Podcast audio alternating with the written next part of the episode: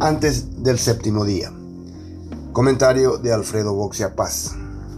Ni siquiera el sol. A veces, este bendito país nos brinda imágenes tan contradictorias que parecen extraídas de las páginas de una obra de ficción absurda. En la mañana del jueves pasado, la Cámara de Senadores rindió homenaje a la película Apenas el Sol, el notable documento de Aramí Ullón, en el que se narra la realidad de los ayoreos en el Chaco, desplazados y silenciados por el despojo de sus territorios y su modo de vida. Fue una ceremonia merecida para una película paraguaya que está doblemente postulada al Oscar y ha recibido excelentes críticas. Los discursos hacían referencia a la importancia de la promoción de las lenguas nativas y la revalorización de la cultura originaria. En el acto de reconocimiento, el indígena Mateo Sobo de Chiqueno, quien con una vieja grabadora rescató cantos y relatos de su pueblo, pidió que el gobierno proteja sus tierras ancestrales, pues nos estamos muriendo de a poco, como exclamó en su idioma nativo. Él había pronunciado la frase que inspiraría el título del documental.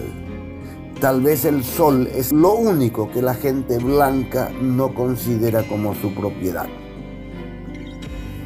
Mientras este emotivo acto se realizaba a 200 kilómetros de allí, en la comunidad de Juguapoí, departamento de Caguazú, un aparatoso despliegue policial desalojaba de sus tierras a 70 familias guaraní. Organizaciones indigenistas aseguran que el predio ocupado desde 2014 forma parte de sus tierras ancestrales y que allí está asentado el cementerio de la comunidad. Del otro lado, una sociedad de sojeros alemanes sostiene que posee el título de la propiedad en cuestión. Más allá de los argumentos jurídicos se dibuja una postal repetida previsible y penosa de la realidad de los indígenas en Paraguay. Allí estaba la impresionante fuerza disuasoria del Estado, con sus cascos azules, efectivos de la montada y el sobrevuelo de un helicóptero.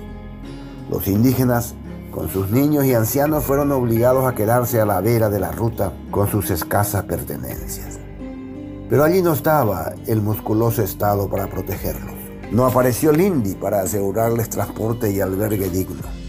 No estaba el defensor del pueblo para recordar que ese desalojo violaba la Constitución Nacional y que hace más de 10 años la Corte Interamericana de Derechos Humanos ya había condenado al Paraguay por casos similares. Seguimos sin escuchar. El hecho de que las tierras estén en manos de particulares no es argumento suficiente para denegar el derecho de restitución territorial por lo que el Estado, antes de desalojar, debe valorar los derechos de todas las partes interesadas. Esa es la imagen que como una mueca burlona ofrece nuestro país al mundo. Mientras decimos estar orgullosos de la herencia cultural de nuestros pueblos originarios, los arrojamos al costado del camino, abandonados a su suerte, bajo una intensa lluvia.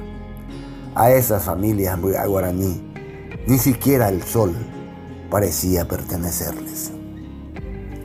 El desalojo del que hablamos es uno más de tantos otros. Solo este año han ocurrido más de una decena. El acaparamiento de tierra por el agronegocio produce un desplazamiento forzoso que termina en un exterminio indoloro. Esa tensión por el territorio es demasiado desigual.